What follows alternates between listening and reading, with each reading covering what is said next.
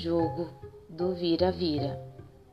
Ana Maria Machado, ilustração de Mariângela Haddad, Livraria Saraiva é a editora.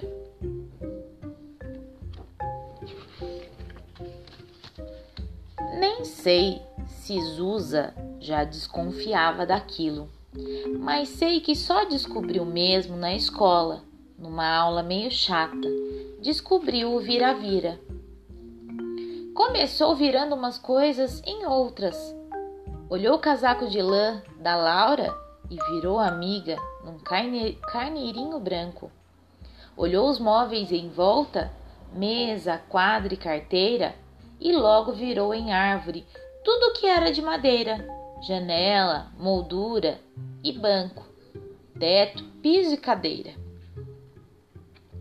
A professora explicava que todo vidro é feito de uma massa bem quente de areia, derretida. Zusa olhou lá para fora e viu um quadro perfeito. Tinha virado a vidraça numa praia de bom jeito. Tinha mar com siri e peixe.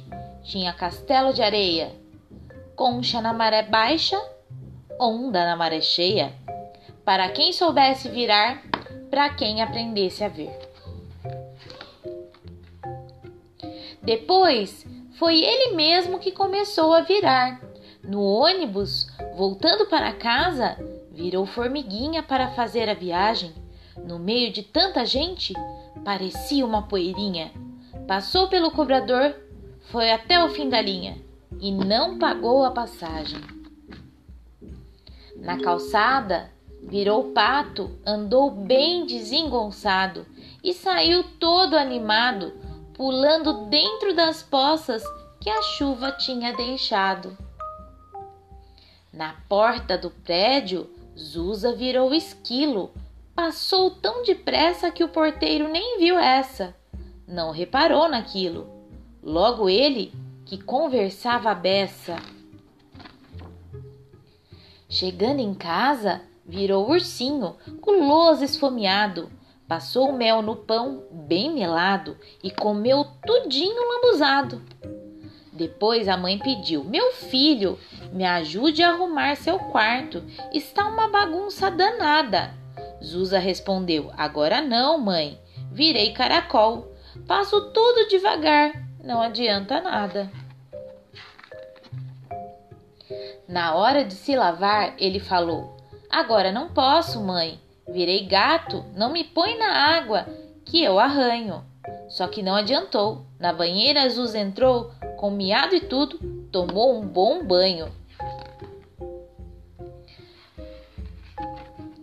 Nos outros dias foi ficando assim. De vez em quando Zusa virava virava alguma coisa diferente, boa ou ruim.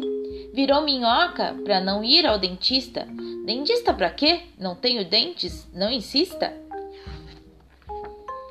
Virou banana para tirar a roupa bem ligeiro, viu só? É rapidinho. A casca sai logo, acabei primeiro. Na hora de dormir, não quis ir para a cama. Agora não posso, mãe. Virei coruja.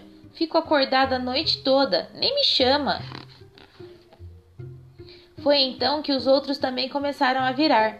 Ele quis almoçar e a mãe disse: Agora não posso, Zusa. Não cozinho mais. Virei borboleta. Tá com fome? Se vira ou faz careta. Zusa foi pedir ao pai, mas ele estava fazendo um concerto e disse: Agora não posso, Zusa. Virei pica-pau. Se quiser me ajudar, pode até ser legal. Zusa achou graça e virou um burrico carregou as ferramentas e ajudou um tico. Trabalharam a manhã inteira, depois viraram gafanhoto e foram comprar biscoito, fruta e verdura na feira.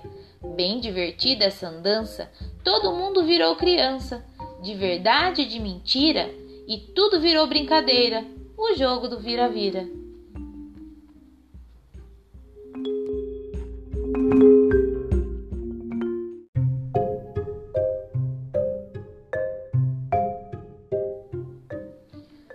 Jogo do vira-vira. Ana Maria Machado, Ilustração de Mariângela Haddad. Livraria Saraiva é a editora.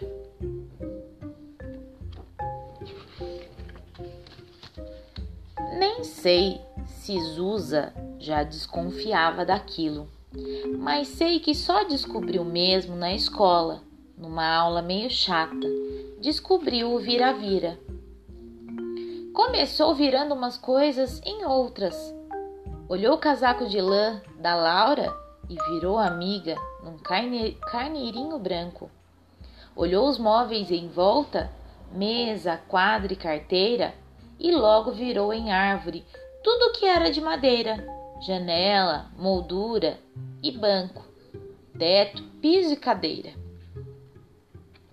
A professora explicava que todo vidro é feito de uma massa bem quente de areia, derretida. Zusa olhou lá para fora e viu um quadro perfeito.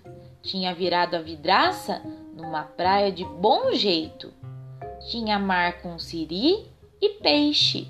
Tinha castelo de areia, concha na maré baixa, onda na maré cheia. Para quem soubesse virar, para quem aprendesse a ver. Depois foi ele mesmo que começou a virar. No ônibus, voltando para casa, virou formiguinha para fazer a viagem. No meio de tanta gente, parecia uma poeirinha. Passou pelo cobrador, foi até o fim da linha e não pagou a passagem. Na calçada, virou pato, andou bem desengonçado e saiu todo animado, pulando dentro das poças que a chuva tinha deixado. Na porta do prédio, Zusa virou esquilo.